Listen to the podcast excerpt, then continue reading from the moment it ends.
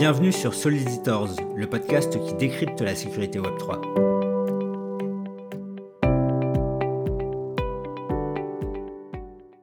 Salut Lilian, très content de faire cet épisode avec toi.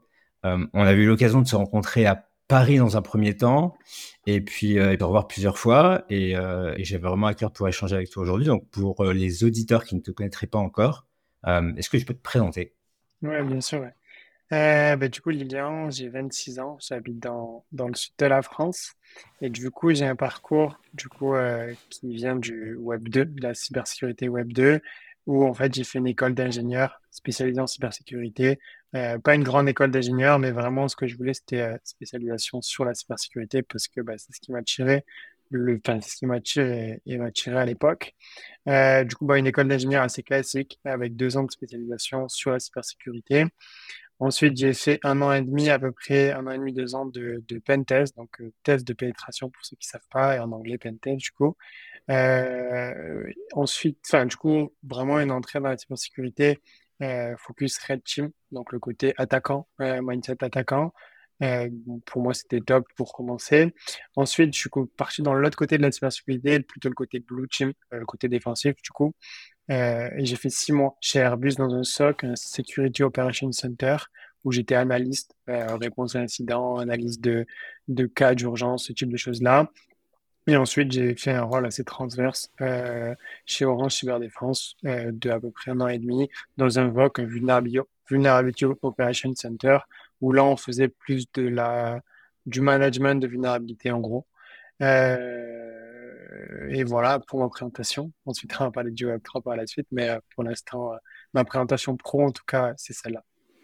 Super intéressant et justement pour, pour contextualiser, on a eu l'occasion de faire une présentation ensemble à, Paris avec un partenariat avec Ethereum France. Et justement, le sujet de ta présentation, c'était ça, un peu les divergences entre la CQ Web 2 et la CQ Web 3. Et, mais avant d'en passer à, les raisons, ou plutôt tes motivations à venir dans la CQ Web 3, Comment t'es tombé dans la Sécu Web 2 Tu dis que tu as fait une école parce que tu étais intéressé par ça, dès le début. Euh, qu'est-ce qui a fait que tu as eu cet intérêt pour la Sécu Web 2 ben, j'ai toujours aimé euh, comprendre, c'est une bonne question. J'ai toujours aimé comprendre en fait comment les choses marchaient et ça allait vraiment de, de l'ampoule euh, où il y a de la lumière jusqu'à la télévision. Et du coup, depuis petit, en gros, je m'amusais à, démonter des choses et à essayer de les reconstruire, mais surtout à essayer de, de les faire marcher d'une autre manière que celle pour laquelle elles ont été faites. Euh, ça a commencé bah, du coup par un, drone. La première chose que j'ai pu démonter, c'était un petit drone, un petit cadeau de Noël que j'avais eu, un petit drone. J'essayais de le démonter pour voir comment ça fonctionnait. Au début, êtes content tes parents. Ouais, au début, quand je l'ai remonté, ça fonctionnait pas trop. J'en ai pété des choses, j'ai pété pas mal de choses euh, en faisant ça. Mais, euh, mais, mais voilà, c'était vraiment ce côté euh, essayer de toucher à quelque chose, de comprendre comment quelque chose fonctionne, et après essayer de le faire fonctionner d'une autre manière que celle pour laquelle ça a été designé. Et du coup, euh, j'ai pas eu ce, j'avais pas ce mindset. En fait, j'avais le choix de choisir entre dev, du développement ou de la cyber à l'école d'ingénieur. Et, euh, le dev, ça m'attirait pas beaucoup euh, parce que je voulais pas faire euh, du dev toute ma vie, en gros, ça m'attirait pas pour ce sens-là, tandis que la cybersécurité, vu que c'était un peu euh, le, le, sujet à la mode, enfin pas, pas trop, mais ça commençait à l'être en tout cas. Euh, donc c'est vraiment pour ça que c'est il y a combien de temps? euh, bah, Il y a 6-7 ans du coup. Ouais, 6-7 ans. ans. Ok. Ouais, c'est vrai que c'était moins. Aujourd'hui, la cybersécurité, on entend parler absolument partout. Euh, mais, mais il y a 6-7 ans, c'est peut-être un peu moins le cas. Ouais. À l'époque, c'était pas le cas, mais il y avait quand même une grosse demande. Euh, c'est vrai que, enfin, je sais qu'il y a des domaines dans lesquels c'est assez compliqué d'avoir du travail.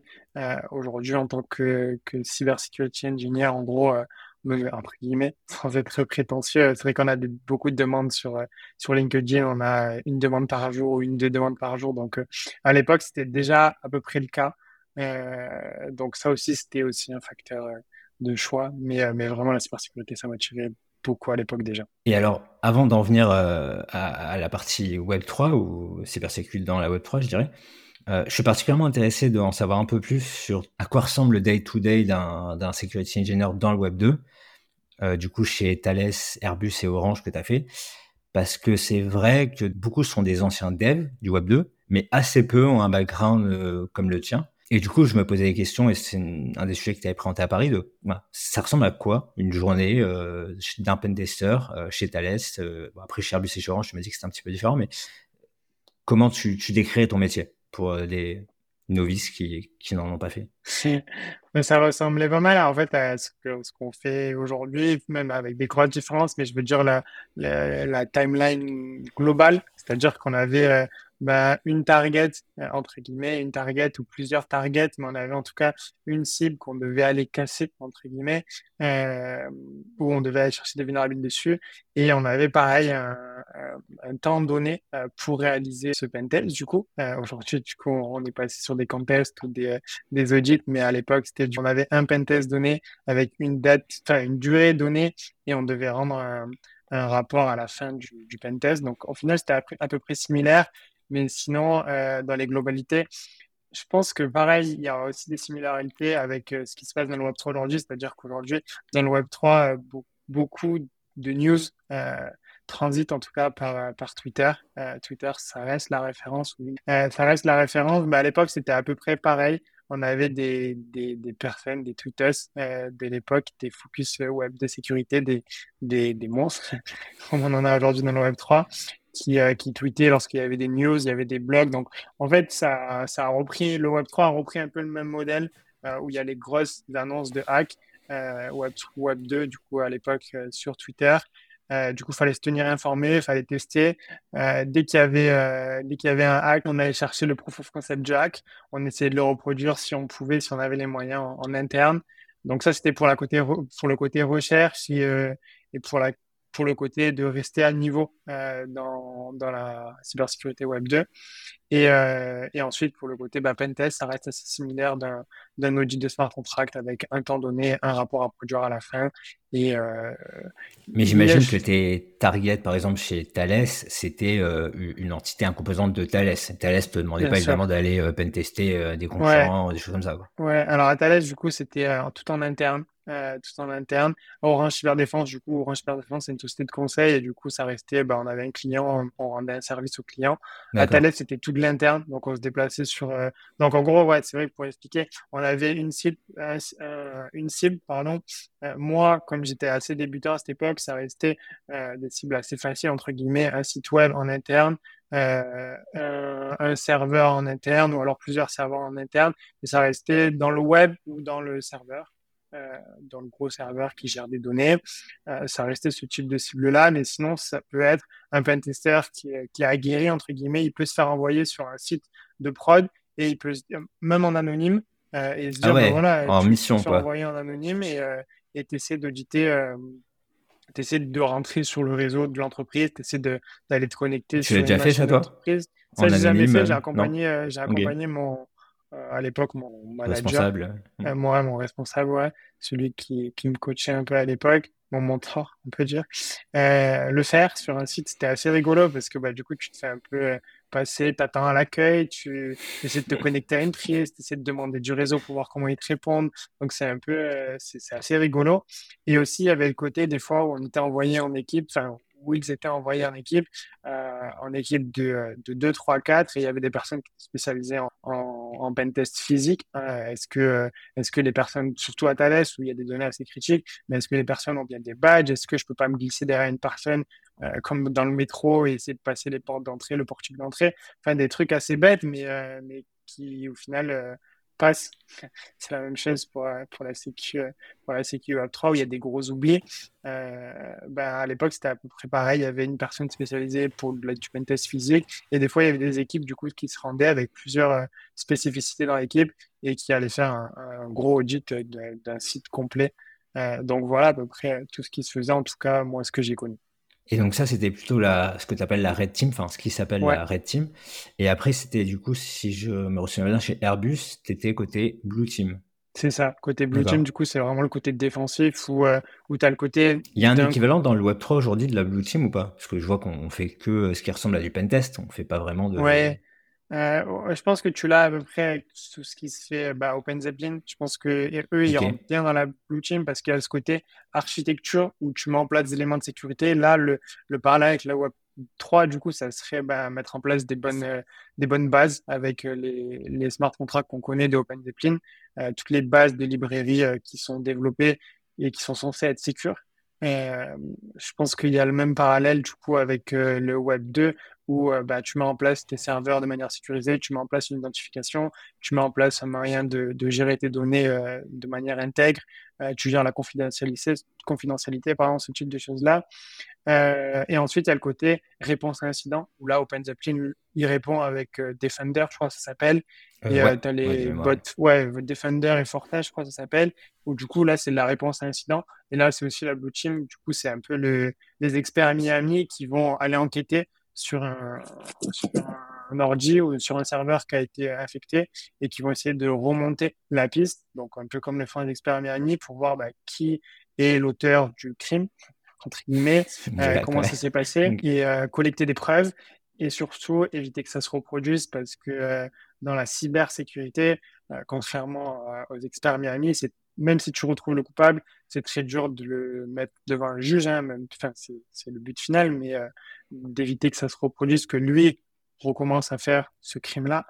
Euh, mais du coup, dans la cybersécurité, c'est très dur parce que c'est des personnes au fin fond du monde et, et, qui en général savent bien se cacher. quoi. Enfin, la plupart du temps, c'est impossible de. Quand c'est pas dans un autre pays ou dans un autre continent, ouais, j'imagine. Exactement. Ok. Et euh, alors, superbe parcours en Web 2. Euh, à Airbus Orange. Tu te fais harceler quotidiennement par des recruteurs euh, qui, te, qui te vendent monts et merveilles. Comment t'en arrives à switcher dans le Web 3, ce, ce, Far West que c'est aujourd'hui et, et avec tous les doutes, je dirais, qu'on peut avoir, en tout cas au moment de switcher? Du coup, du coup, j'ai découvert la, la, la crypto l'écosystème crypto euh, via l'investissement. Je pense qu'on est pas mal à avoir euh, eu un premier pas ou en tout cas fait un premier pas dans la crypto via de l'investissement. Euh, et j'ai découvert du coup euh, en école d'ingé où j'avais déjà des amis à moi, même si eux comprenaient pas trop ce qu'ils faisaient, mais minaient du Bitcoin. C'était vers les 2015-2016. Euh, ça faisait un chauffage à la maison, c'était cool. Mais, euh, mais en gros, j'ai découvert le Bitcoin vers 2015-2016. Euh, j'avais des amis à moi du coup qui m'avaient parlé un peu de Bitcoin et puis je croyais pas trop et j'ai commencé à creuser un peu. Donc la première fois que tu en as entendu parler, c'était quoi? 2015-2016 Ouais, 2015-2016, ouais. Même avant, je sais pas, mais minimum, enfin maximum 2015-2016, ouais, où j'avais déjà des, des collègues à moi qui, euh, qui minaient du Bitcoin chez eux, même si ça, ils comprenaient pas trop comment ils faisaient, mais en tout cas, ils le faisaient. Euh, et du coup, ouais, j'ai commencé, on va dire vers mi-2017, euh, à commencer à investir. Et, du coup, j'ai continué bah, mes petits investissements jusqu'à, on va dire, fin 2019. Euh, et ensuite, je pense que le gros step que j'ai fait, c'était fin, début Covid euh, début Covid où j'ai essayé de comprendre comment ça se passait, euh, comprendre un peu ce qui se passait derrière mes investissements, euh, derrière mon argent, comprendre comment ça fonctionnait, surtout Ethereum du coup.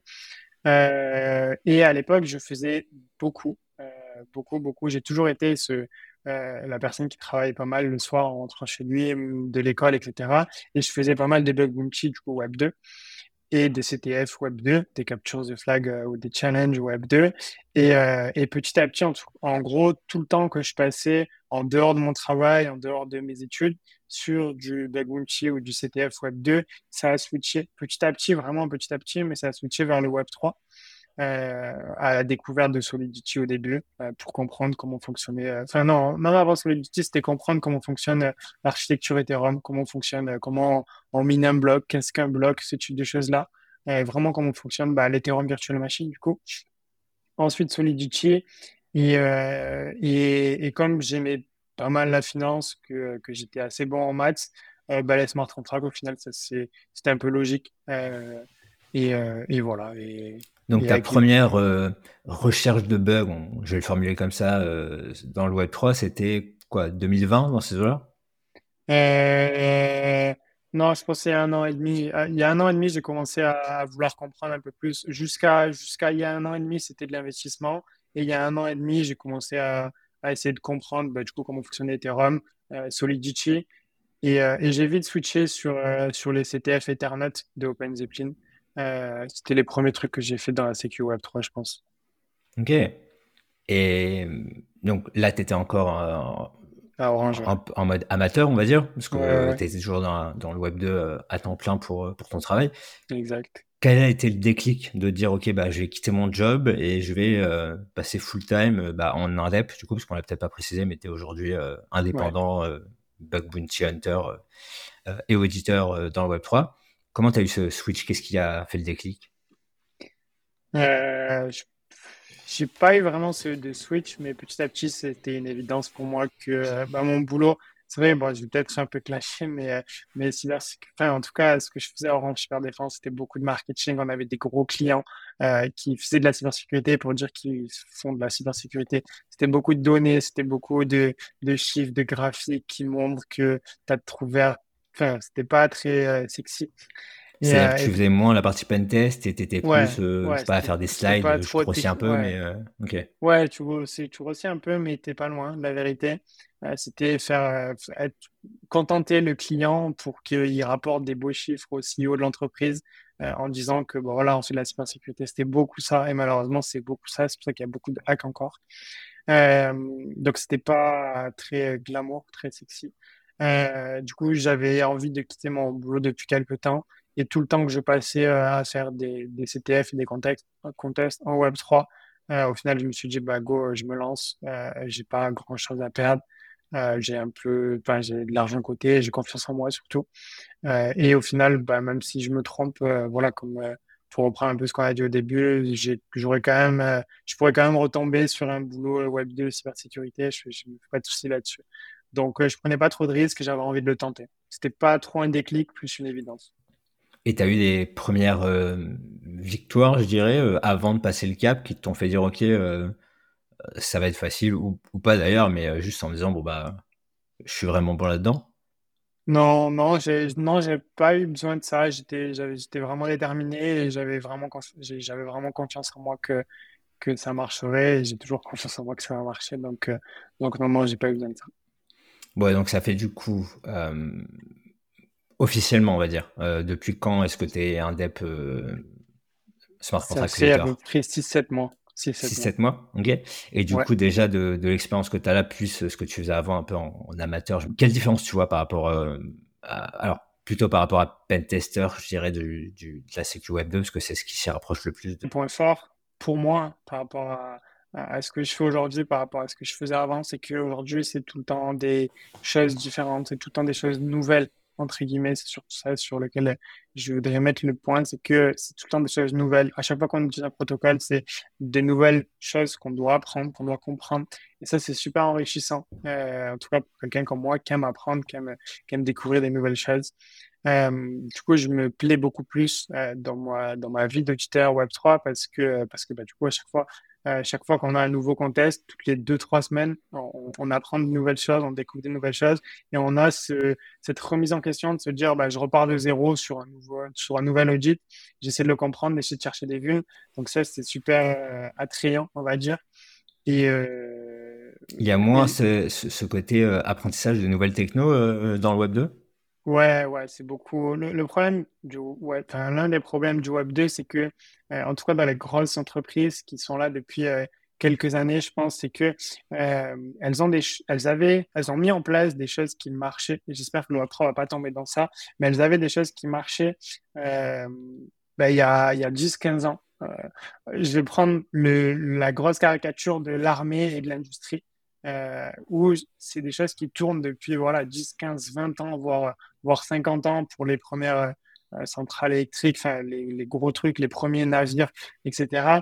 Et c'est souvent des trucs qui marchaient et, euh, et après on a découvert qu'il y avait des vulnérabilités ou alors qu'il y avait des meilleures manières de faire, mais on n'a pas voulu casser ce qui fonctionnait déjà ah parce que ça fonctionnait déjà et que bah, les personnes avaient appris à travailler avec. Et du coup, d'un point de vue vraiment cybersécurité, euh, bah, on a mis en place euh, en gros une sécurité en oignon, si je fais appeler comme ça, mais, euh, mais j'ai un truc pourri au milieu, euh, vraiment un, truc qui tourne depuis, depuis 10, 15, 20 ans. Et autour de ce truc pourri, bah, j'ai un truc moins pourri qui est sorti deux, trois années après que le noyau central est sorti. Puis encore au-dessus, j'ai un truc qui est sorti cinq ans après. Puis encore au-dessus, j'ai un truc qui est sorti dix ans après. Et on a une sécurité, du coup, par couche de sécurité qui sont moins, moins pires les unes après les autres ou, euh, mieux les unes après les autres.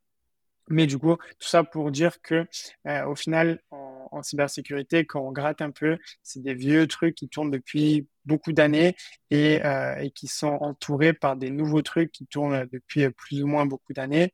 Euh, donc les vulnérabilités sont, quand on en trouve, c'est très grave.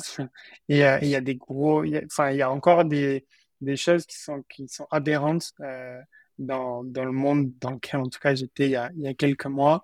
Euh, qui ne devraient pas être faits et qui sont cachés euh, euh, avec des caches misères. donc, quand tu vois ça une fois, c'est rigolo. Quand tu vois ça deux, trois fois, c'est moins rigolo. Mais au bout d'un moment, tu en as marre et tu te dis, c'est pas possible de voir ça en, 2023, en 2024.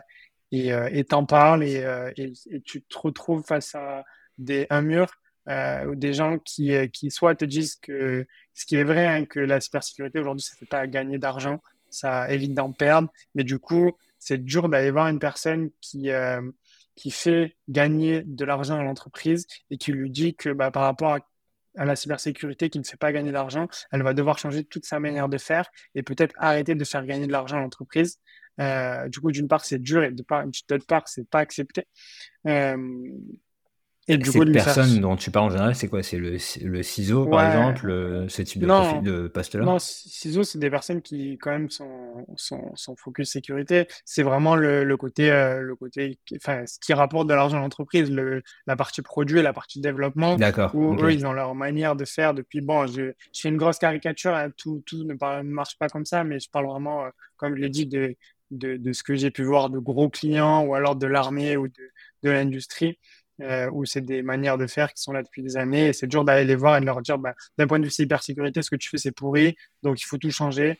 Euh, soit tu te retrouves face à un mur, soit les personnes euh, bah, escaladent à leur patron et leur patron dit bah, écoute, toi tu fais pas gagner d'argent, donc tu es bien rigolo avec la cybersécurité, mais, mais tant qu'on n'a pas de problème, euh, euh, tu vas rester dans ton coin en gros avec ton budget. Et c'est pour ça qu'il y a ce, ce, ce même assez famous sur, sur LinkedIn qui dit bon là, on, est en parlant, on peut pas le montrer, mais en gros, qui dit que euh, le budget cybersécurité alloué à, à une entreprise explose.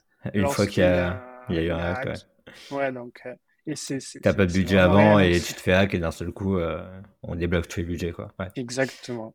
Et euh, du coup, ça ressemble à quoi ton day-to-day depuis 6-7 mois maintenant que tu es passé full-time dessus dans le Web3 Ce que j'essaie de faire, euh, aujourd'hui, c'est euh, de, passer à peu près euh, 4-5 jours par semaine à, faire un contexte, à faire un audit. Euh, pour, euh, bah, parce que c'est ce que j'aime faire, c'est ce que c'est ce que j'aime faire tous les jours, à trouver des vulnérabilités, etc. J'essaie de garder un jour, euh, un jour pour découvrir des nouvelles choses, parce que bah, il y a plein de choses nouvelles qui se mettent en place. En ce moment, je suis beaucoup sur bah, apprendre Rust, euh, parce que bah, les blockchains qui tournent avec Rust, ça se fait pas mal. Donc, j'essaie de faire 4-5 jours euh, audit, un jour où j'apprends un nouveau truc, donc toute la journée, je ne calcule pas mes audits, et un jour où je me repose, ou alors euh, un jour où j'ai un anglais. Euh, euh, je, crois que tu es comme ça aussi, mais euh, enfin, toi, tu, tu, sais pas si tu utilises Pomodoro d'ailleurs, toi. j'ai tenté, j'ai un peu. Ça dépend. Je fais, j'essaie de faire des sessions d'une heure et puis de faire des pauses. Donc c'est pas un vrai pomodoro, mais j'essaie plutôt de faire, euh, ouais, faire une heure et puis je me prends une pause de X minutes, peu importe. Je calcule pas trop, mais. Euh. Je suis à peu près pareil, mais du coup pendant cette heure-là, euh, c'est vrai que quand on audite un smart contract, on doit être vraiment, on doit essayer d'être vraiment focus sur ce qu'on fait. Et euh, bah c'est quand on recherche une vulnérabilité ou quand on cherche une, euh, un truc similaire, que ce soit sur Sologit ou même sur Internet en globalité, on tombe souvent sur des liens qui nous redirigent vers Pliny, etc. Alors, là Sologit, tu que... peux préciser? Sologit, c'est une base de données en gros de vulnérabilité qui ont été, euh, euh, je sais pas si tu l'expliqueras mieux que moi d'ailleurs, mais une base de données de vulnérabilité de, de, tout horizon qui ont déjà été trouvées sur du code qui tourne. Une espèce d'archive énorme avec ouais. Euh, ouais, toutes les vulnérabilités identifiées dans, dans votre. Okay. Ouais, une bonne définition. Et du coup, quand tu tombes sur ça, tu es redirigé vers un lien, vers plusieurs liens, ou alors via des mails, etc. Euh, et du coup, moi, ce que j'essaie de faire, c'est d'avoir un onglet en favori, euh, to read, je l'ai appelé, et euh, du coup, bah, je me garde un jour dans la semaine où dès, dès que je trouve quelque chose pendant mon edit pour pas euh, quitter cet instant focus, on va dire focus sur mon smart contract, dès que j'ai un truc intéressant qui va me faire quitter mon focus, je l'ajoute dans cet onglet to read et j'essaie de me garder voilà une demi-journée ou une heure, deux heures pour pour lire tout ce que j'ai à, lire en fin de semaine, le dimanche souvent. Donc voilà près mon, mon, ma routine de semaine, on va dire. Et comment tu choisis tes contests? Euh, de, mémoire, tu es principalement, donc euh, il y, a, plusieurs plateformes de contest aujourd'hui, euh, les trois principales étant Code Arena, Sherlock et Code Hawks un peu plus récemment, et Hat, faut que je les cite d'ailleurs. De mémoire, tu es un peu plus sur, et Cantina, beaucoup plus récent effectivement. tu es pas mal focus sur Sherlock, je crois. pourquoi? Et, puis hein, de manière plus générale, comment tu choisis tes, tes contests? Parce que surtout en ce moment, il y en a, je crois, 12 en même temps là. Ouais. Euh, du coup, pourquoi, c'est une bonne question, pourquoi j'ai focus sur Sherlock au début? Euh, quand j'ai découvert les contests, j'avais plus envie d'apprendre que envie d'avoir des résultats. Et à l'époque, il n'y avait pas le rôle backstage. Le rôle backstage sur Code, Arena, c'est un rôle où tu as bah, backstage, du coup, tu, as le droit de voir les vulnérabilités qui ont été trouvées par les personnes qui ont participé à l'audit, euh, tu as le droit d'aider les juges, etc. Donc, tu, tu, tu, as plus de visibilité, en tout cas, sur ce qui se passe sur l'audit après l'audit. Dès la euh, fin de l'audit, quoi, ouais. Dès la fin du contest. Le rôle backstage, c'est dès la fin du contest, en fait, tu peux directement, euh, 10 minutes après que le contest soit fini, voir tout ce qui a été soumis, quoi. Toutes les vulnérabilités qui ont été euh, soumises, ouais. Exactement. Et du coup, à l'époque où j'ai découvert les contests, il n'y avait pas ça sur Code Arena. Mais par contre, sur Sherlock, il y avait déjà les, euh, les judging audits, les audits, les audits de, de du coup, où ça te, permet de, ça te permettait de voir directement les, euh, les vulnérabilités qui ont été trouvées, comme le backstage roll, euh, durant un audit par tous les auditeurs qui ont participé à cet audit. Et ça, en termes d'apprentissage, c'est trop bien parce que tu as une boucle d'apprentissage qui est super rapide. Euh, tu peux voir ce que tu as raté, tu peux voir comment tu l'as raté, comment tu aurais pu ne pas le rater et comment tu vas l'améliorer. Et, euh, du coup, bah, j'ai découvert euh, Sherlock comme ça. ça m'a énormément plu pour ça et du coup, j'ai continué à être fidèle, entre guillemets, à, à Sherlock, même si de plus en plus, je, switch entre les deux quand il y a un contest qui, qui me plaît sur, les, sur une autre plateforme et du coup, pour répondre à la deuxième question, comment je choisis mes contests euh, Soit je lis un peu, ça me plaît. C'est vrai que bon, on a tous nos, nos spécialités, je pense. Moi, j'aime bien tout ce qui est euh, borrowing, landing, euh, gouvernance, ou alors euh, simple protocole qui veut, euh, qui veut, qui veut développer un jeu, comme en ce moment il y a LuxRare. Donc j'aime bien tous ces trucs assez classiques où il y a des mathématiques, où il y a de la finance. Euh, je suis pas trop layer 2, je suis pas trop bridge. Euh, pour l'instant en tout cas. Donc je le choisis par rapport à mes préférences et j'essaie aussi de le choisir par rapport à la concurrence. et, euh, et j'essaie d'aller là où les autres ne vont pas.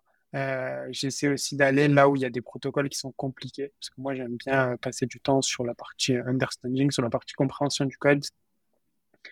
Donc, euh, donc voilà, j'ai plusieurs critères et après je. comment tu juges de l'attractivité d'un d'un contest? Parce que plusieurs fois aussi, je m'étais fait un peu cette réflexion en me disant tiens, euh, celui-là, il y aura peut-être moins de monde. Et puis en fait, je me retrouve vachement surpris par le nombre de findings à la fin.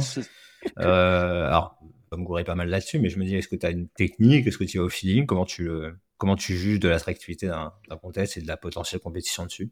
Je pense que la difficulté du code, euh, c'est une grosse barrière à l'entrée pour, euh, pour pas mal de personnes. En tout cas, peut-être pas une barrière à l'entrée, mais, mais vu que surtout en ce moment, il y a beaucoup de contests, je pense, hein, encore une fois, je peux me tromper euh, comme tu, comme tu t'es trompé, comme tu me suis trompé aussi, mais, euh, mais je pense que découvrir du code euh, et ne pas arriver à lire quelques lignes, je pense que c'est une grosse barrière à beaucoup de personnes, en tout cas pour beaucoup de débutants ou alors des personnes qui, qui, qui, qui, veulent faire quelque chose assez vite en dehors de leur travail. Euh, donc ça, c'est la première raison, la difficulté du code. La deuxième raison, je pense que c'est le price money, bien sûr. Mm. Euh, les gros auditeurs sont attirés, par, enfin les auditeurs très forts sont attirés par des grosses sommes. Euh, donc je pense que ça, c'est une deuxième, euh, pas barrière, mais du coup un filtre. Et même, même les, les beginners, en vrai, les débutants, euh, c'est des personnes qui, sont attirés aussi par l'argent, je pense, comme tout le monde. Hein, mais, mais du coup, je pense qu'en fonction, s'il y a des petits price money ou, ou pas énormes et qu'il y a une grosse difficulté du code, je pense, en tout cas, euh, c'est ma stratégie. On verra si ça va bonne ou pas. Mais je pense que c'est un gage de qualité ou de, preuve qu'il n'y aura pas grand monde sur les contests. Après, en ce moment, comme il y en a énormément, euh, je pense que la, concurrence est assez euh, divisée par le nombre de contests. Donc, en ce moment, c'est pas trop dur, je pense. Et donc, tu fais principalement des, donc des public contest, on appelle ça en solo sur les, différentes plateformes qu'on a citées. Euh, tu as déjà essayé les autres types d'audits, genre Bug Bounty sur Eminify, genre Team Audit, Private, je dois peut-être en oublier un de plus, mais les autres formes d'audit dispo, on va dire? J'ai fait deux petits audits privés à la suite d'un résultat qui n'était pas trop mal sur Charlotte il y a quelques mois. Euh, Bug Bounty, du coup, Immunify, j'ai pas testé, mais en tout cas, je vais le faire là dans le mois qui arrive ou dans le prochain mois. C'est sûr que je vais tester parce qu'il faut que je me libère du temps. Je pense qu'il faut tout essayer et il faut voir ce qui nous plaît en audit. Donc, euh, je vais essayer de le faire. Et, euh, et du coup, et du coup, je me suis rabattu sur les contests parce que je pense que c'est ce qui fait progresser le plus. Et je suis toujours en phase d'apprentissage. J'ai toujours besoin d'apprendre plus jusqu'à ce que j'ai un objectif de en tout cas pour les six prochains mois de, de top 30, on va dire euh, Sherlock. Et enfin, top 30 Sherlock, ça serait bien. Une fois que je serai là, je pense que je ferai plus de. D'être de... 30e, je veux dire, dans le leaderboard général de Sherlock, pas sur un contest, ouais. quoi. Ok. Ouais, ouais, non, non, pas sur un contest. Euh, top 30, c'est un de mes objectifs. Euh, et une fois que je serai là, je pense que je pourrais reprendre le, le, les audits privés parce que. Euh, parce que je je suis pas assez confiant, on va dire, pour faire des audits privés pour l'instant. Euh, une fois que j'aurai des que j'aurai plus de confiance, là, je pourrais continuer. Et ça m'intéresse justement que tu es toujours en phase, euh, phase d'apprentissage. Euh, je dirais que tu es parti de, de, quel stade en venant avec ton background Web 2 dans le Web 3 C'est-à-dire pour toi, tu étais un pur beginner et ça te servait à rien ce que tu as fait avant? Ou est-ce que tu dis, OK, j'ai quand même un, background qui était solide et je pars avec un, un avantage non négligeable par rapport à quelqu'un qui aurait été soit juste dev, soit, j'en parle même pas, ni dev, ni ni cybersécurité Web 2. Quoi. Comment, te, comment tu jauges euh, l'avantage que ça t'a apporté ta, ta carrière? C'est une bonne question. Euh, je pense que, que, que sans m'en rendre compte, j'arrivais quand même avec un bagage euh, un peu plus avantageux qu'une personne qui n'a rien fait. Après, par rapport à une personne qui a été dev pendant des années, euh, je pense que c'est deux vues différentes et c'est deux points forts différents. Euh, qui vont amener à des, des, forces différentes, je pense, sur des contests. Donc, je pense par rapport à un développeur, il n'y a pas trop d'avantages, mais il y a quand même. Euh, tu penses qu'un développeur, pour préciser, tu penses qu'un développeur a, un meilleur bagage euh, technique, un développeur par exemple Solidity forcément, euh, a, plus d'avantages et va peut-être progresser plus vite ou performer plus vite que quelqu'un qui aurait un, un background cybersécurité web 2 Ouais, je pense, je pense que oui. peut-être pas plus vite, peut-être peut-être pas qu'il va avoir plus d'avantages. Je pense qu'on aura tous les deux un avantage, euh, en tout cas sur le début. Après, sur la durée, c'est à voir. Mais en tout cas, sur le début, on aura tous les deux un avantage qui, qui, sera totalement différent. Il y en a un, il aura plus de facilité à comprendre du code et l'autre, il aura plus de facilité à trouver des vulnes dans le code. Mais ces deux parties sont, euh, sont trop importantes en, en, contest pour, euh, pour, euh, pour dire que l'une apporte plus que l'autre. Mais, euh, mais ouais, voilà, je pense que c'est deux, deux gros avantages et que ça m'a apporté aussi euh, ce bagage web 2 euh, cybersécurité, ça m'a apporté la confiance. Je pense que c'est super important la confiance. On a pas mal d'auditeurs qui, qui font un gros contest. Enfin, Milo Trek, par exemple, euh, il a fait un contest, il a tout cassé. Derrière, il a tout, tout cassé pendant des mois. Tu vois, donc il y a quand même ce déclic qui, qui, qui, est en résonance avec la confiance que tu vas avoir par rapport à toi-même, à la confiance que tu vas avoir par rapport à trouver des bugs. Donc, je pense que ça, euh, c'était quelque chose que j'avais euh, qui m'a quand même euh, aidé. Mais après, sur la durée, je pense que, que, tout le monde a la même chance globalement deux gros piliers. Euh, je, je, grossis un peu le trait, mais c'est euh, la compréhension du code en tant que tel et euh, ce qu'on appelle le hacker mindset, quoi, le attacker mindset. Donc c'est un comprendre ce que fait le code et deux bah, comment est-ce que je vais je, vais péter ça quoi. L'attacker mindset, forcément, c'est un truc que tu as entraîné énormément et je pense que ça a dû t'apporter beaucoup de ta carrière avant. Mais la compréhension du code, est-ce qu'elle est aussi importante dans le Web 2 qu'elle est dans le Web 3 ou est-ce qu'on on a moins besoin de, de mon impression, après euh, c'est purement novice là-dedans, mais j'ai l'impression qu'on a peut-être moins besoin de comprendre précisément le code euh, du JavaScript ou du, euh, je t'avoue, je sais même pas trop dans quoi, il y a du pentest dans le Web 2 d'ailleurs, Python, JavaScript, les, les, langages classiques, par rapport à la compréhension que nous, on est obligé d'avoir, et par exemple du level dans le VM et toutes ces choses-là. quoi. Ouais, je pense que Web 2, il y a beaucoup moins besoin. Il y a, il y a très peu besoin. En Web 2, du coup, comme, tu l'as dit, hein, c'est dur de citer toutes les technos.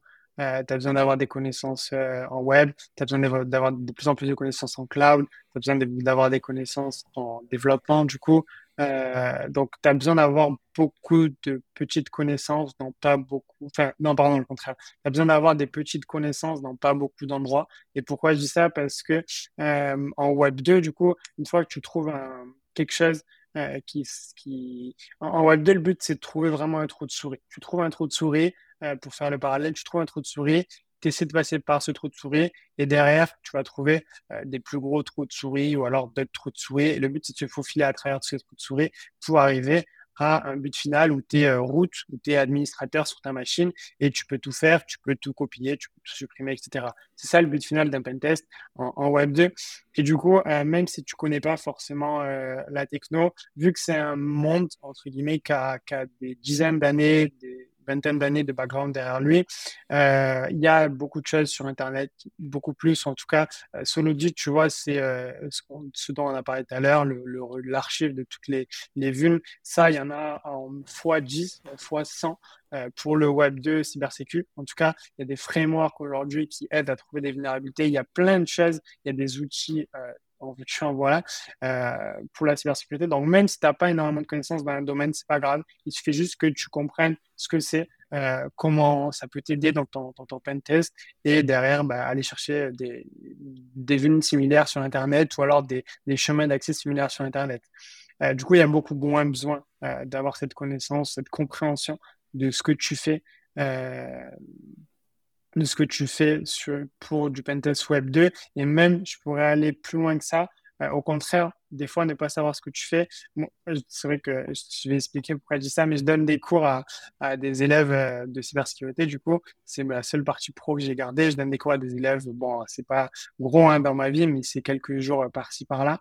Et ce que je leur dis souvent, c'est que le but premier, lorsque tu fais quelque chose, euh, Pentest, du coup, c'est d'aller générer une erreur quelque part. Donc, même si tu euh, fais n'importe quoi, tu vas tout tester en Web 2 et dès que tu trouves une erreur, là tu te dis bah ça fonctionne pas de la bonne manière et là tu as trouvé ton trou de souris et une tu vas essayer de, de fuzzing euh, immense, Exactement. Euh, ouais. Exactement. Tu balances euh, des spaghettis sur le mur, je crois, et tu vois ce qui colle un peu. c'est analogique. Exactement. Ouais. Ouais, c'est un bon parallèle. Du coup, du coup, pour répondre à la question, il y a beaucoup moins besoin de comprendre, de comprendre pas ce que tu fais, mais de comprendre comment ça fonctionne. Et tu parlais tout à l'heure d'outils, euh, c'est un des sujets que je voulais évoquer avec toi. J'ai vu passer pas mal de fois euh, bon, euh, sur euh, crypto, Twitter, sécurité et, et j'en passe, des avis comme quoi l'outil qui est aujourd'hui très très très manuel va de plus en plus s'automatiser, s'outiller, etc.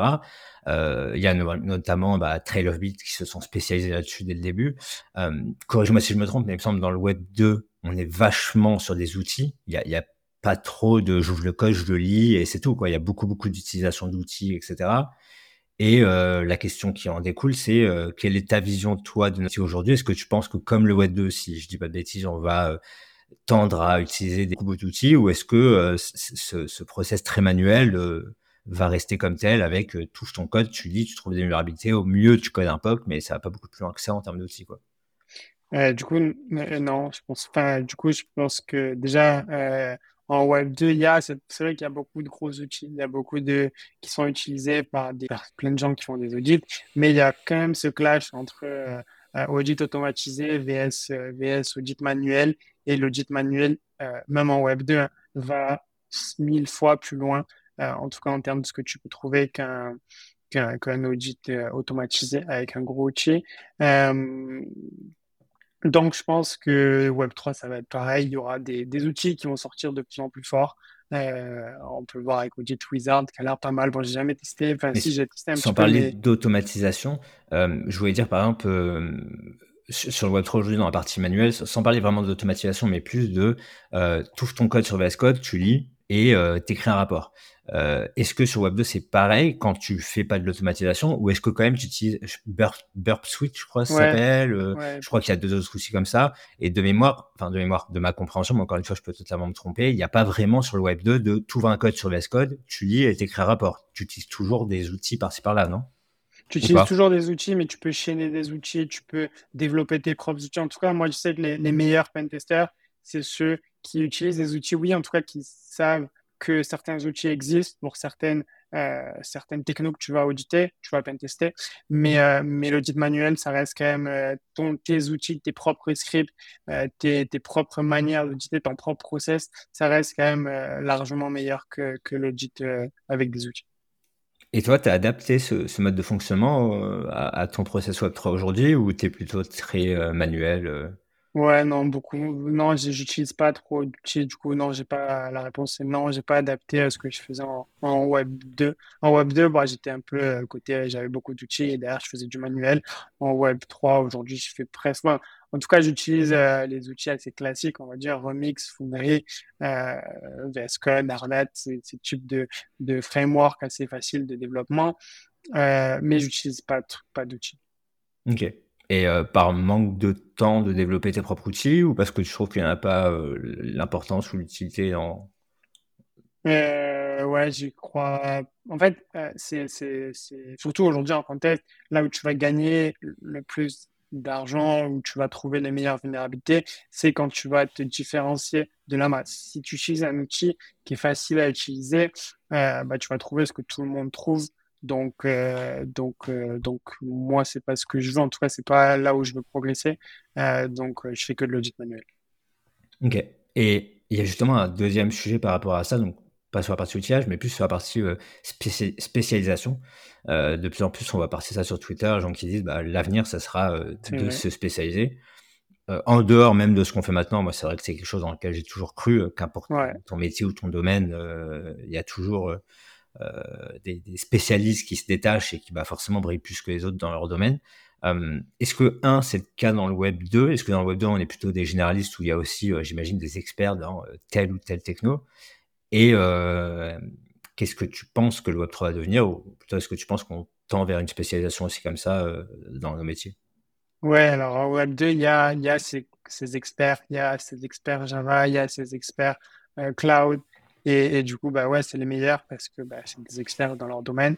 Euh, donc il y a ça, et je pense aussi qu'on va qu'on va tirer vers ça en, Web 3 parce qu'il y a de plus en plus de, de techno, même si ça reste ça reste du du smart contract, mais euh, ZK Knowledge, mais, euh, mais, mais Layer 2, mais Lending Borrowing, mais, euh, mais toutes ces petites spécificités font que bah, y a des personnes qui, qui ont des préférences, dont nous. On, fait, on en fait partie, hein, on a tous nos préférences et, et, on préfère auditer et on va devenir meilleur dans ce qu'on fait tous les jours. Donc euh, je pense vraiment qu'on va tirer vers ça et vers tirer vers euh, vers ces team audits où, où chacun a sa spécificité et, et chacun est fort, très fort dans ce qu'il fait. et ça fera de bons résultats comme ça en fait déjà il y a déjà des exemples de ça, donc, euh, donc ouais, ouais, ça j'y crois, j'y crois très fort. C'est vrai que le team audit, c'est euh, le, le, sujet du moment, euh, tout le monde en mm. parle, et pour avoir testé récemment, c'est vraiment, vraiment sympa, quoi. Ça te sort un peu de, même si ça fait pas, c'est une des forces du métier, je trouve, d'être tout seul, toi, devant ton code, à te casser la tête, et, et, je pense qu'on aime tous cette partie-là, mais le, le, côté le faire en équipe, c'est vraiment sympa de pouvoir balancer tes idées les uns aux autres et puis euh, rapidement plutôt que de passer une heure à essayer de dev un POC euh, t'en as un qui se dit non mais ça ça va pas marcher et, ouais. c'est vrai que c'est un truc vraiment cool et ouais pour avoir essayé euh, je fais partie de ceux qui pensent que ça va être l'avenir quoi rares sont les solo auditeurs qui vont réussir à casser la baraque continuellement contre des gens qui se mettent en team et qui certes divisent un peu les gains mais mais vont, vont, vont, réunir leurs forces quoi. dans le web et au-delà de ça aussi si je peux rajouter c'est que c'est même sans parler de, de, vulnérabilité, si tu pars à la phase d'avant, du coup, la compréhension, que bah, sans le faire exprès, on a tous notre compréhension du code et sans le faire exprès, on s'enfonce tous dans cette compréhension du code. Et ça, c'est un de mes, mes défauts d'ailleurs, enfin, un de mes défauts dans l'audit, c'est que euh, tu restes dans ta tête dans le guidon et, euh, et, tu comprends ce que tu veux comprendre et ce que tu as compris juste avant, ça va t'emmener vers là où ce que tu vas comprendre euh, du code que tu es en train d'auditer. Et faire du team audit, justement, et on va le mettre en place, on va essayer de le mettre en place en tout cas sur le Discord euh, quand, que tu es en train de développer et qu'on est en train de développer, c'est euh, faire le même audit sans être en team, faire le même audit et ne pas partager les findings, mais en tout cas, essayer de faire, je sais que quelque chose qui marche, c'est essayer de faire un appel et que chacun euh, à 3-4, hein, après, il faut pas que ce soit trop, mais à 3-4, chacun explique ce qu'il a compris du code. Et ça, ça t'emmène euh, vers des perceptions du code que tu pensais pas du tout que ça existait. Et, euh, et du coup, ben, derrière, pour trouver des vulnérabilités, ça va être beaucoup plus facile parce que tu as cette créativité en plus que tu n'avais pas juste avant parce que tu n'avais pas compris le code dans la manière que la personne avec qui tu es en train de parler l'avait comprise. Donc, donc, même sans faire des teams jusqu'au bout, des demi-teams en tout cas pour la première phase de l'audit, je pense que c'est un gros plus et, euh, et, et, en tout cas on va essayer de le mettre en place. Ouais, c'est ce fameux mental modèle que qu'on doit développer du protocole du système qui qui pour pour mon pour, pour ma part est particulièrement difficile quand tu quand tu commences au début. Euh, déjà comprendre ce que le code dit, puis après euh, essayer de crafter tout ça dans ta tête en, en, imaginant ce système qui est complexe avec des interactions à gauche à droite ouais, c'est c'est particulier. Donc je vois je vois pourquoi euh, ça peut être d'autant plus intéressant de le faire en team et de pouvoir se partager ça et accélérer cette euh, cette, cette création du mental modèle, quoi, cette euh, cette phase de compréhension et pouvoir passer plus de temps sur bah, comme Milo Truck l'appelle la phase d'idéation quoi où ok je vois à quoi ressemble le système. Maintenant je vais voir où est-ce que je peux poke à gauche à droite quoi un peu comme tu disais tout à l'heure dans le web 2 tu tapes partout tu fais un peu de fuzzing de partout et puis tu vois ce qui casse quoi ou ce qui faiblit un peu quoi. Ouais et dans le Web 2 aussi, il y a des, des teams, c'est des choses qui se font ou... Ouais, un peu moins. C'est vrai que ça, pour le coup, euh, ouais, ça se fait pour les, ça se fait beaucoup pour les CTS, les Captures the Flag, du coup, ça, ouais. challenge. Ça se fait beaucoup, euh, bah, comme les Web 3, je pense. Mais alors, pour les pentests, j'en ai jamais vu. Euh, j'ai toujours vu, autant il y a une mise en commun, en tout cas, des résultats à la fin, mais, euh, mais un pentest en team, euh, à part pour des CTF ou des gros challenges, c'est vrai que je ne l'ai pas trop vu perso. Je pense que ça doit exister, hein, mais je ne l'ai jamais trop vu. Parce que par exemple, chez, chez Thales, quand tu faisais du, du, du pentest, euh, tu étais quoi, tout seul, toi, avec ta target dans ton coin, ou vous n'étiez pas en, team on, était, on était plusieurs, on va dire, avec notre target, deux, trois, deux, trois auditeurs mais euh, mais c'était pas du team audit. c'était vraiment on est on, est tous ensemble. Dès qu'on trouve quelque chose, on va on va aller au bout. En tout cas, euh, tu vois, bah, à la différence du team c'est pas tu as une idée, tu vas la donner. moi, en tout cas, ce que je faisais, c'était euh, tu as une idée, tu la creuses, tu vas au bout, tu développes ton POC et après tu en parles. Tu vois, donc c'est complètement, c'est totalement différent de, de ce qu'on peut voir en team en tout cas euh, sur des contests où tu, tu, tu envoies tes idées t'envoies tes idées parce que bah, ça peut être une bonne idée. Là, c'était vraiment t'aller au bout. En tout cas, moi, quand je l'ai connu, c'était j'allais au bout et ensuite je mettais en commun ce que je disais. Ok. Et tu disais tout à l'heure que un de tes objectifs, c'est de top 30 euh, dans, Sherlock. Euh, essayer, euh, t'essayer au bug euh, sauvage, je dirais, sur Immunify par exemple. Et à, plus moyen long terme, tu vises quoi? T'aimerais rejoindre une firme derrière? T'aimerais euh, faire du contest comme, je sais pas, c'est Michel l'a fait pendant un an et demi à, tout casser? C'est T'espérerais quoi plus tard? Moi, j'adore ce que je fais en ce moment, mais je pense que bah, du coup, pour reprendre ce qu'on disait à peu près juste avant, euh, dit ça fait beaucoup plus progresser que, que, en tout cas beaucoup plus vite même si au niveau des, des rewards, c'est divisé, comme tu l'as dit. Euh, donc, rejoindre une team, euh, rejoindre une firme, euh, ça serait cool. Franchement, aujourd'hui, je serais pas contre. Euh, si on me le propose, je suis pas là à, postuler. Hein. Si ça doit venir à moi, ça viendra à moi. Euh, je suis pas là à postuler. Pour l'instant, ce que je fais, c'est très bien. Et la communauté qu'on développe sur Discord, bah, elle est très cool aussi. Il y a des gens très talentueux. Donc aujourd'hui, ça me suffit. Mais rejoindre une team, je serais pas contre du coup. Euh, et objectif long terme, par contre, euh, je pense qu'une fois que j'aurai euh, pas mal de confiance en moi et que j'aurai un, assez bon niveau, un très bon niveau, euh, faire des audits privés, c'est cool. rejoindre un truc comme Spirit, c'est très cool aussi, je pense. Donc, être libre. Et un des gros objectifs que j'ai, c'est l'itinéraire Watson quand même sur, sur Sherlock, parce que j'ai commencé avec Sherlock. Et ça, je ne lâcherai pas en avoir obtenu. Donc ça, c'est un de mes gros objectifs. Mais après, sur plus longue durée, moi, je serais plus dans ouvrir ma boîte d'audit que que rejoindre une boîte de guide au final, à la fin ah de la fin, enfin, bon, en 4-5 ans, ouais, j'aime bien. L'ouvrir et arrêter l'audit pour du coup faire plus euh, management, business, etc. ou l'ouvrir en. L'ouvrir, je, je, pense charbonner avec, avec les personnes avec qui, qui l'ouvriront avec moi ou qui, que je recruterai. Euh, et ensuite, ouais, sur, sur des années après, euh, partir sur, sur ouais, plus du management, plus de la gouvernance, plus moins technique, bah, en restant quand même, j'adore les techniques, hein, mais, mais, mais rester, enfin, avoir plus ce rôle management, CEO, diriger ta boîte, ouais, je pense que c'est un truc qui me plaît sur du long terme quand même, 4, 5, 4, 5, 6 ans. Et sur les firmes que tu aimerais rejoindre, il y en a une qui te fait rêver plus qu'une autre euh, pas plus que ça. Bon, les Open Zeppelin, j'aimerais bien voir ce que ça donne de l'intérieur, euh, le niveau, etc. Mais après, sinon, non, j'ai pas de, j'ai pas de nom de ça. Ou rejoindre un protocole. Euh, rejoindre un protocole, ça me plairait bien. Ça aussi rejoindre l'équipe sécurité d'un protocole qui est mature en sécurité, en tout cas, euh, quand une équipe sécurité. J'ai eu, euh, début 2023, bon, du coup, j'étais j'étais pas très bon, mais euh, mais j'avais, je me défendais quand même un petit peu, en tout cas niveau connaissance. Et en tout cas, j'ai réussi à, à, faire tout le process d'entretien avec ZK Sync, euh, oh. qui s'appelait pas enfin, qui était Materlabs à l'époque. Hein, et c'était vraiment janvier 2023. Hein, je me rappelle trop bien. Et, et j'ai passé tous les, les entretiens techniques. Euh, du coup, j'ai fait la connaissance de pas mal de personnes euh, au sein de Sync. Euh, et c'était trop cool. J'ai vraiment aimé et, euh, et j'ai découvert comment ça fonctionnait l'intérieur jusqu'au dernier entretien avec le CEO. Et, et ensuite, j'ai fait quelques missions avec eux. Enfin, j'étais un peu en interne avec eux, voir comment ça se passait, etc. Et au final, ça s'est pas fait parce que parce qu'ils n'avaient pas besoin de moi. Enfin, au final, ils n'avaient peut-être pas besoin de moi, mais ils allaient sous enfin, leur excuse entre guillemets. Euh, c'était que euh, ils allaient euh, sur du mainnet et du coup ils avaient besoin vraiment de d'experts sécu qui avaient déjà beaucoup de connaissances et moi bah, j'étais vraiment junior à l'époque donc je l'ai compris mais mais mais rejoindre du coup un protocole qui est mature en sécu comme Zcassing ça me plairait aussi je pense et ça ressemble à quoi le quotidien d'un auditeur du coup? Mais en interne in house tu fais quoi? Tu accompagnes chaque jour, tu accompagnes les devs quand les devs pour s'assurer globalement qu'ils fassent pas d'introduisent pas de bugs avant même, euh, enfin pendant la phase de développement quoi. Ouais ouais, c'est un peu c'est un peu général. Il y a beaucoup de casquettes, je pense, mais euh, euh, moi ce que j'ai vu c'est ouais, t'accompagnes pas mal les devs. surtout bah, à l'époque c'était vraiment ils buildaient beaucoup parce que bah, leur objectif c'était mainnet donc, euh, donc ça, ça buildait beaucoup, ça développait beaucoup. Donc, eux, ils étaient là à s'assurer que ça fonctionne, à rechercher des, des, des, nouvelles connaissances ou à se tenir au courant. Donc, il y avait une grosse partie, je corrige ce que mes devs font, et une grosse partie, je me tiens au courant de ce que le monde euh, Web3, l'écosystème Web3 CQ fait.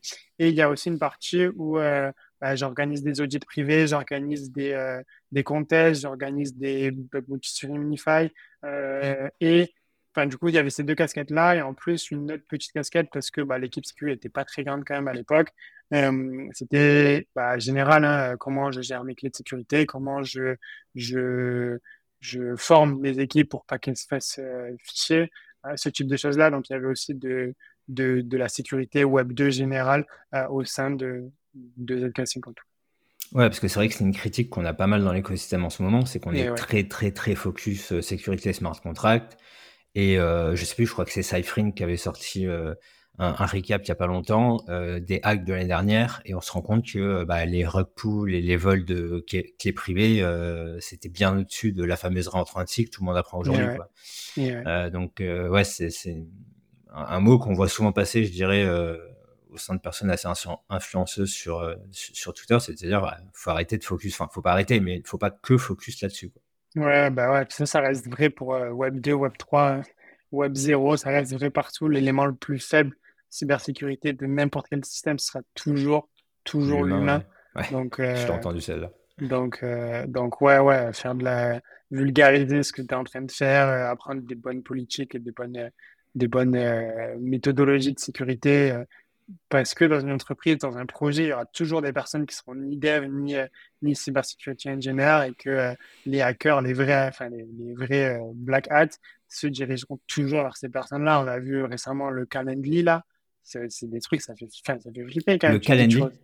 T'as pas vu ça qu'il y a pas mal de. J'ai laissé passer celui-là de personnes sur Twitter qui, euh, qui envoyé des messages, qui voulaient faire un, un, podcast ou alors un entretien pour répondre. Ils se faisaient passer pour une grande firme. Ah oui, je crois qu'il y a même Asher, l'influenceur français, là, qui s'est fait avoir aussi. Il y en a plein, ah ouais, plein, plein qui se font avoir et du coup, ça te, dirait, ça te redirige vers un, un truc pour prendre un rendez-vous, un lien pour prendre un rendez-vous euh, de 15 minutes. Ça te demande ton lien Twitter et finalement, bah, ça va faire. Bref. Euh, le hacker est capable de poster quelque chose à travers ton compte Twitter. C'est ça. Ah c'est ça, ça. Donc, euh, donc voilà, faire gaffe là où tu cliques. Euh, Aujourd'hui, c'est devenu la base et il y a peu de personnes qui ont cette base, même des experts en sécu, même des experts en dev et encore plus les personnes qui sont ni dev ni sécu. Donc, euh, ouais, ouais, il y a, y a, une grosse partie de ça aussi. Et question très générale, je dirais, quel est ton avis sur euh, l'industrie euh, Web3 Sec euh, d'aujourd'hui? Parce que tu viens du coup d'une industrie beaucoup plus classique. En plus d'être dans la cybersécurité Web 2, tu étais dans les grands groupes. J'ai bossé aussi en grands groupes, donc je, vois à peu près l'environnement dans lequel tu as, pu évoluer. là, tu arrives dans le Web3 Sec. Les plus gros, protocoles, ils ont des licornes comme Icon. ils ont. Qu'est-ce que tu en penses, toi qui viens d'une industrie à la fois proche et en même temps totalement différente? Et puis comment tu vois évoluer l'industrie dans laquelle on est aujourd'hui dans les mois, les années à venir Je pense que, euh, que vu que c'est un monde libre euh, et qu'il y a eu quand même une grosse maturité qui a été mise en place très vite parce que bah, les hacks font mal en Web3. On en a parlé pas mal pendant la conférence, mais aujourd'hui en Web3, tu n'as pas de seconde chance ou très peu de seconde chance. Lorsque tu fais hacker, euh, c'est out, tes, utilisateurs perdent de l'argent et le protocole finit bankrupt. Donc, donc il y a très peu de seconde chance. Donc, ça, c'est un bon point, entre guillemets, qui fait que les personnes, les protocoles, en tout cas, ont dû apprendre très vite, ont dû se mettre au niveau très vite de manière sécurisée, enfin, d'un point de vue sécurité. Et du coup, aujourd'hui, si tu veux faire les choses bien, on l'a vu avec Morpho, euh, pareil à la, conférence, qui est un protocole euh, par des cofondateurs français. Euh, si tu veux faire les choses bien, en tout cas, il y a moyen de faire les choses bien euh, et le, de les faire très bien. Bon, ok, ça coûte beaucoup d'argent, mais en tout cas, si tu as les moyens, si tu veux faire les choses bien, il y a moyen de les faire bien. Après, le côté pas bien, enfin moins bien en tout cas du, de l'écosystème crypto, c'est que si tu veux ne pas faire les choses bien et faire les choses vite, du coup, euh, tu peux le faire aussi. Et je pense que du coup, il y aura toujours ce parallèle entre bah, les protocoles qui sont matures, sécurisés, et ces petits protocoles euh, qui se lancent sans beaucoup de règles, qui veulent faire vite, qui veulent euh, dépasser le concurrent et sortir le produit avant l'autre. Et, euh, et, du coup, ça engendrera toujours des gros bugs, euh, des gros laissés-aller. Mais en tout cas, je pense qu'on est dans un monde, l'écosystème Web3, euh, il y a énormément de choses qui ont été mises en place pour laisser le choix aux gens de, faire les choses bien, ou de pas les, faire les choses bien. Aujourd'hui, il y a de plus en plus ce côté blue team, justement, par certaines entreprises comme Opel Zeppelin, où il y a la réponse à l'incident qui arrive de plus en plus. Donc, donc, il y a quand même une évolution super rapide qui va continuer dans le bon sens pour moi. Et tu parlais de alors Morpho effectivement qui est une référence aujourd'hui dans, dans la sécurité sur le Web 3 et les proto, les process qu'ils ont mis en place. Tu as un protocole en tête par qui t'admire particulièrement, tu te dis eux franchement ils ont vraiment tout fait parfaitement euh, côté sécu. Ben du coup ouais, cette Cassim que je trouve c'est quand même euh, c'est quand même bien. Et du coup, j'avais eu, même sans avoir accès en interne euh, à la roadmap, euh, d'un point de vue sécurisé, je pense que c'est beau parce que euh, déjà, le premier truc, d'un point de vue sécurisé, d'un point de vue sécurité, même pas d'un point de vue sécurité, mais le premier truc à se poser la question lorsque tu fais un, euh, un protocole ou alors un smart contract, c'est est-ce que tu as vraiment besoin du Web3 aujourd'hui dans ton, dans ton projet, lorsque tu veux développer un projet, euh, est-ce que tu as vraiment besoin d'un smart contract, de poser ton truc sur la blockchain? Et ça, je pense qu'il y a très peu de protocoles, euh, très peu de personnes qui se la posent cette question, c'est est-ce que tu as vraiment besoin d'un smart contract dans ton projet, dans ce que tu veux faire? Et du coup, une fois que tu as réfléchi à ça, et du coup, bah, Zcasting avait réfléchi à ça parce qu'à un problème, ils ont apporté une solution. Je pense que la solution, elle est pas mal aujourd'hui.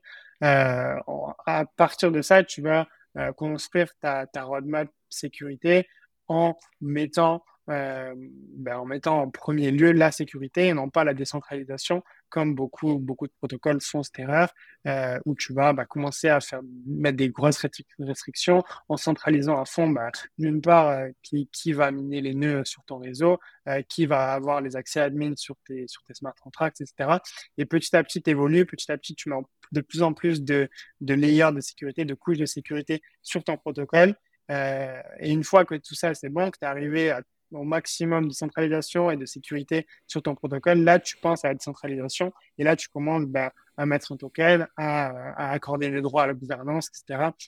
Mais vraiment dans le sens où je pense à la sécurité en premier, même si je suis dans le Web 3, où je pourrais faire l'erreur de penser à la décentralisation en premier et ensuite euh, et ensuite, je pense à, à, la décentralisation et à accorder les droits à mes utilisateurs, en, bien sûr en passant par la case euh, contest, euh, audit privé et, et Bug Bounty tout au long de ma, de ma roadmap.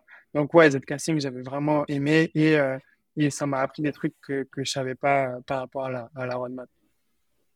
Ouais, Zcasting, c'est une belle référence aussi. J'avais Morpho en tête, mais c'est vrai que Zcasting, ils ont fait fort, puis leur contest plus récemment. tu l'as fait d'ailleurs? Non, le contest à 1,1 million, qui était, euh, si je dis pas de bêtises, le contest avec le plus gros, le plus gros price money euh, qu'il y a jamais eu sur euh, sur des plateformes de disques. Quoi. Ouais. ça a fait pas mal de bruit. Et c'était un peu la conclusion finale. Enfin, la conclusion. Faut surtout pas que je dise ça parce que justement, il n'y a pas de conclusion dans un process de sécurité, mais c'était un peu un step de plus qui prouve qu'ils vont dans la bonne direction. Et, et évidemment, par-dessus, ils ont un programme de bug bounty. Ils ont, j'imagine, en interne des security engineers qui bossent dessus. Et, Ok. Et euh, dans, la suite des questions, euh, tes préférés, euh, parmi tous les audits que tu as fait ces 6-8 derniers mois, est-ce qu'il y en a un qui te sort en tête où tu te dis c'était vraiment un protocole qui était sympa à auditer, celui-là? J'aime bien, du coup, j'aime de plus en plus les, euh, les, les comme on en a parlé un petit peu, mais les codes base compliqués ou euh, au début. J'aime vraiment, moi, cette phase. C'est vrai que, bah, du coup, c'est pas une phase que j'avais en, Web 2, mais j'aime vraiment beaucoup cette phase où tu pars de zéro et petit à petit, tu comprends euh, et tu, tu apprends comment fonctionne le, le protocole. Donc, c'est pour ça que j'aime j'aime bien me retrouver face à un protocole que je ne comprends pas du tout parce que je sais que je vais avoir cette, ces instants motivation, on va dire, où là, je comprends, ah ouais, putain, ça, ça sert à faire ça, ah ouais, ça, en fait, ça, je l'avais pas compris, mais ça sert à faire ça. Donc, j'aime les, les codes base compliqués. Et une que j'ai fait récemment, c'était Panoptic euh, sur euh, Code Ah ouais, elle était, euh, elle, était, elle piquait celle-là. Niveau maths, elle piquait celle-là. pas celle-ci au début. Et, et, et, du coup, j'ai bien aimé ça. Euh, j'ai bien aimé cette phase d'apprentissage et au final, euh, au bout de quelques jours, euh, au bout de, ouais, je sais pas, 4-5 jours, je, je, comprenais vraiment trop bien là, comment ça fonctionnait. Je, je récitais par cœur. Enfin, je pouvais, tu sais, il y a, y a pas mal d'auditeurs qui disent que tu as vraiment compris un protocole. Quand tu arrives à l'expliquer de manière assez facile, tu arrives à vulgariser. Et quand la nuit. Et ouais. ouais. voilà. Donc, j'étais vraiment arrivé à cette phase-là. Donc, donc ça, j'ai vraiment bien aimé. Ouais, parce qu'en termes de nombre de lignes de code, c'était pas si énorme que ça, je crois. C'était 1000, comme ça, par là. Mais par contre, la complexité de ces lignes de code était, ouais. était, importante. C'est vrai. On a dans la communauté, et puis j'imagine parmi les auditeurs euh, à venir de ce podcast, pas mal de débutants. Euh, imagine un profil, euh, alors prenons ton profil, donc qui vient de la sécurité web 2 et qui aimerait passer par là, et puis pourquoi pas d'autres types de profils un peu plus dev, voire même sans background technique. Tu leur donnerais quoi comme conseil s'ils voulaient se lancer et dans quelques mois, comme toi, devenir indépendant? En audit de smart contract Je pense que aujourd'hui, on a la chance d'avoir plein de plateformes euh, différentes, plein de manières de faire différentes, en tout cas de pouvoir devenir indépendant ou de se suffire euh, de manière différente, en tout cas, euh, que ce soit Bug Bounty, Bug Bounty sur des trucs live qui sont pas live, contest, private audit, chief audit. Donc, je pense que la priorité, c'est de trouver ce qui nous plaît le plus. Donc, faire, tester, euh, faire, faire beaucoup, tester beaucoup, tester des choses différentes, euh, que ce soit bah, dans la manière de faire, donc ce que je viens de dire, mais aussi sur le process de faire. Aujourd'hui, il y a pas mal de, débats sur euh, est-ce que je lis la doc en premier, est-ce que je lis pas la doc du tout. Il y en a même qui suppriment, qui suppriment tous les commentaires des développeurs. Donc, euh, enfin, pareil pour les checklists aussi, il y a des personnes qui aiment les checklists, il y a des personnes qui n'aiment pas. Donc, je pense faire, tester plein de choses, trouver ce qui nous plaît, trouver ce qui fonctionne plus ou moins, ce qu'on pense qui va fonctionner. Parce que souvent, ce qui nous plaît, c'est ce qui fonctionne plus ou moins aussi, parce que bah, plus on aime faire quelque chose, plus on va devenir bon dans cette chose.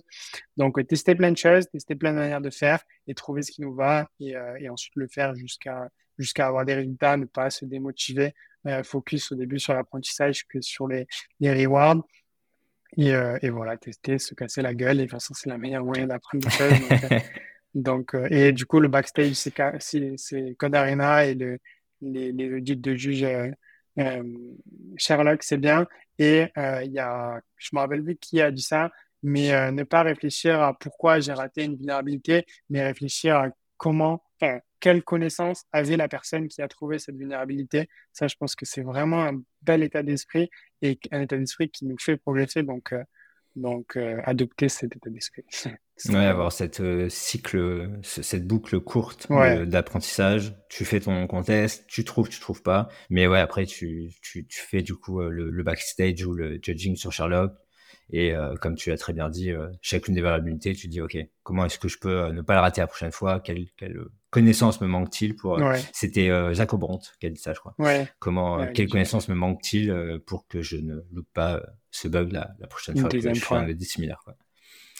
Ok, bah Lilian, c'était un plaisir de t'avoir aujourd'hui et de discuter avec toi, d'en apprendre beaucoup plus sur la CQ Web 2, pour le coup, qui est un monde si proche et si mystérieux pour moi, et j'imagine pour pas mal d'entre nous qui ne l'ont pas vécu. Euh, donc merci beaucoup pour ton partage, et puis, euh, et bah écoute, euh, je te dis à très bientôt. En tout cas, Bruxelles, on se verra, c'est sûr. Ouais, tu viens à ETCC, qui est du coup un peu l'événement incontournable, ETCC et, et DSS, qui en général vont ensemble, qui sont là où on s'est rencontrés il y a, il y a pas très loin d'un an, six mois, huit mois et, euh, et qui se tiendra l'année prochaine en juillet aussi. Donc euh, pareil, grand conseil à tous ceux qui nous écoutent, c'est vraiment un bel endroit pour rencontrer des gens euh, super sympas, faire des belles connaissances et puis voir un peu à quoi ça ressemble l'industrie de notre chambre et de notre PC quoi. merci à toi, merci pour tout ce que tu fais pour, pour que ce soit les Discord ou alors les podcasts pour l'écosystème français Web3 Secure, on va dire. Merci beaucoup et c'était un plaisir. Allez,